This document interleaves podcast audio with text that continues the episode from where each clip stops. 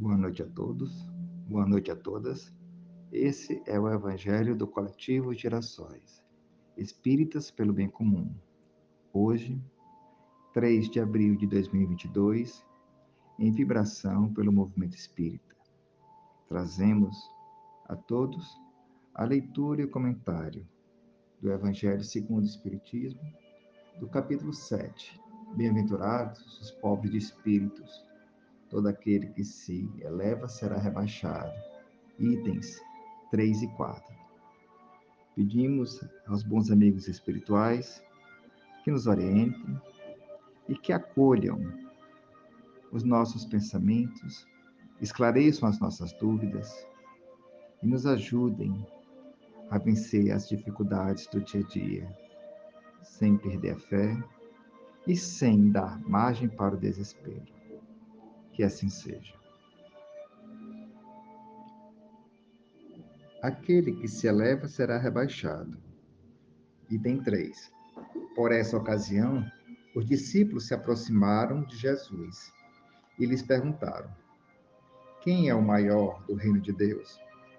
Jesus, chamando a si o menino, o colocou no meio deles e respondeu: Digo-vos em verdade que se não vos conservardes e tornardes quais crianças, não entrareis no reino dos céus. Aquele, portanto, que se humilhar e se tornar pequeno, como essa criança, será o maior no reino dos céus. E aquele que recebe meu nome a uma criança, tal como acabo de dizer, é a mim que recebe. Mateus, capítulo 18, versículos de 1 a 5. Item 4. Então, a mãe dos filhos de Zebedeu, Zebedeu se aproximou dele e com seus dois filhos e o adorou, dando a entender que ele queria pedir alguma coisa. Disse-lhe ele: Que queres? Manda, disse ela, que esses dois filhos meus tenham assento no, no teu reino, em, um em tua direita e outro à tua esquerda. Mas Jesus lhe respondeu: não sabes o que pedes? Podeis vós ambos beber o cálice que eu vou beber? Eles responderam: Podemos. Jesus lhes replicou: É certo que bebereis o cálice que eu beber, mas pelo que respeita a vós sentardes à minha direita ou à minha esquerda, não me cabe, a mim vou-lo conceder. Isso será para aqueles a quem meu Pai o tem preparado. Ouvindo isso, os discípulos apóstolos e os dez, os dez outros apóstolos se encheram de indignação contra os dois irmãos.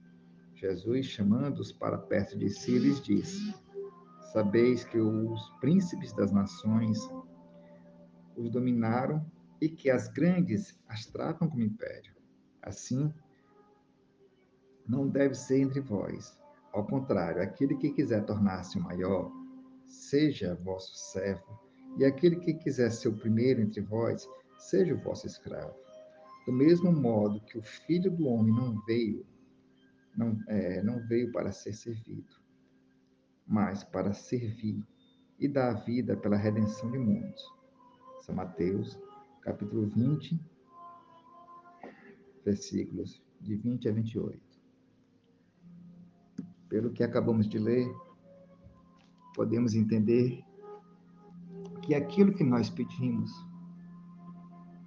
como a maioria daqueles que pedem, quando chegam nas casas de orações, com o propósito único de pedir, esquecendo-se muitas vezes de comparecerem na verdadeira atitude dos filhos de Deus, interessados no sublime desejo do Senhor quanto à melhoria de conhecimentos, a renovação de valores íntimos ou o aproveitamento espiritual das oportunidades recebidas pelo alto.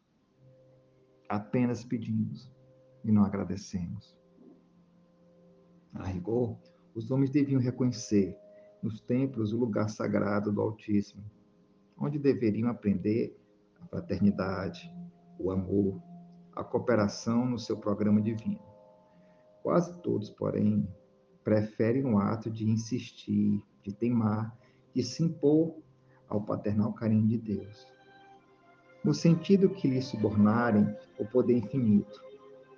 Pedidores inveterados abandonaram, na maioria das vezes, o traçado reto de suas vidas, em virtude da rebeldia suprema nas relações com o Pai. Tanto reclamo que, lhe, é, que lhes é concedida a experiência desejada. Então, o que, que acontece? Os desastres. Os desastres pessoais. Surgem as dores, em seguida aparece o tédio, que é sempre filho da incompreensão dos nossos deveres. Provocamos certas dádivas no caminho. Adiantamos-nos na solicitação da herança de que nos cabe. E exigimos prematuramente concessões ao Pai, a Deus. A maneira do filho pródigo, mas o desencanto constitui-se um veneno da imprevidência e da irresponsabilidade. O tédio representará sempre o fruto amargo da precipitação de quantos se atiram aos patrimônios que não lhes competem. Tenhamos muito cuidado em pedir, porque acima de tudo devemos solicitar a compreensão da vontade de Jesus a nosso respeito. E aquilo que pedimos também temos que saber aceitar.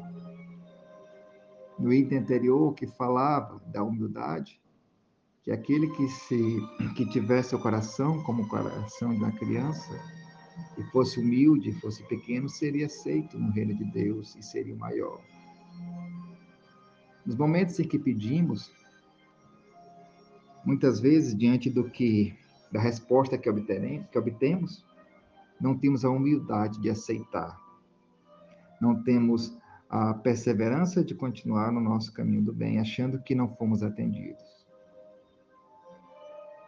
De que adianta sermos maiores entre os homens se diante de Deus não conseguimos nem ser pequenos?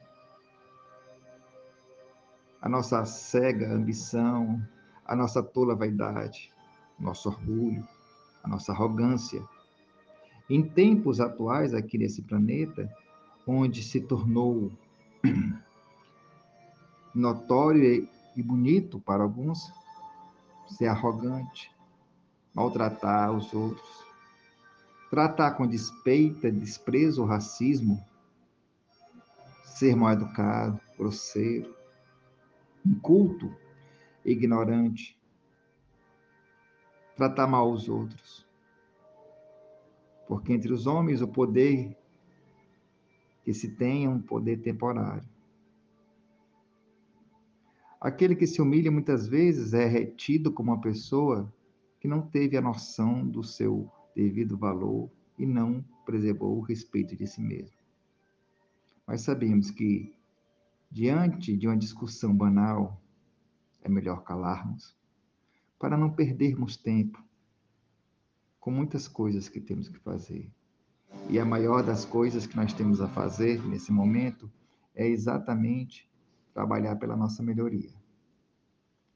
Trabalhar pelas dificuldades que nós temos, para sabermos ser humildes de verdade, para sabermos ter paciência, resignação, para não sofrermos mais tarde as duras perdas de um caminho que nos foi dado em uma reencarnação para nos transformarmos. A lição da humildade, quando aprendida, é vivenciada pelo Espírito em suas demais reencarnações. No entanto, enquanto não conseguirmos aprender, vamos ter que passar duras penas a lição, até que possamos sentir de verdade o aprendizado em nossos espíritos. E assim, encerramos o Evangelho dessa noite agradecendo a oportunidade e o retorno, pedindo para todos nós uma semana de paz, uma semana onde as nossas ações sejam positivas, sem orgulho, onde possamos ser pequenos entre os homens para podermos entrar no reino dos céus. e o reino dos céus está no coração de cada um de nós. Muito obrigado, meus irmãos. Boa noite. Que assim seja.